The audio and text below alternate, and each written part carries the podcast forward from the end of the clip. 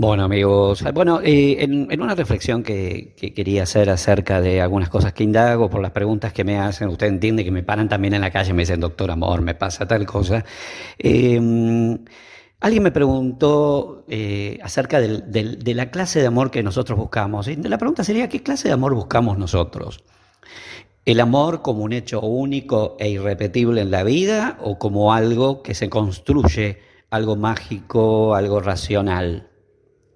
Eh, podríamos hablar de la química o la alquimia. Le preguntaron a, un viejo maestro cuál era la diferencia entre la química y la alquimia en las relaciones de pareja y contestó que estas hermosas y sabias palabras. Algo así les dijo, ¿no? Las personas que buscan química son científicos del amor, es decir, están acostumbrados a la acción y a la reacción. Las personas que encuentran la alquimia son artistas del amor, crean constantemente nuevas formas de amar. Los químicos aman por necesidad, los alquimistas por elección.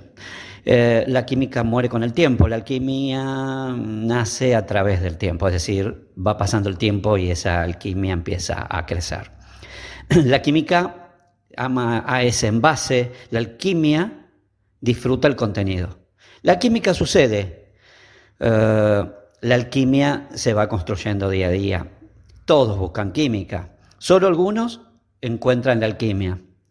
La química atrae y distrae a machistas y atrae a feministas. La alquimia integra el principio masculino y femenino, por eso se transforma en una relación de individuos libre y con alas propias, y no en una atracción que está sujeta a los caprichos del ego. En conclusión, dijo el maestro mirando a todos los alumnos, la alquimia reúne lo que la química separa. La alquimia es el matrimonio real, la química el divorcio que vemos todos los días en la mayoría de las parejas.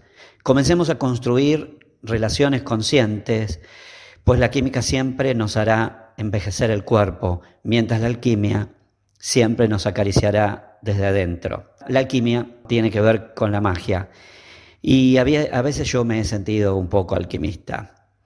Por eso a veces elegimos la soledad. A veces elegimos la soledad. ¿No, no te parece?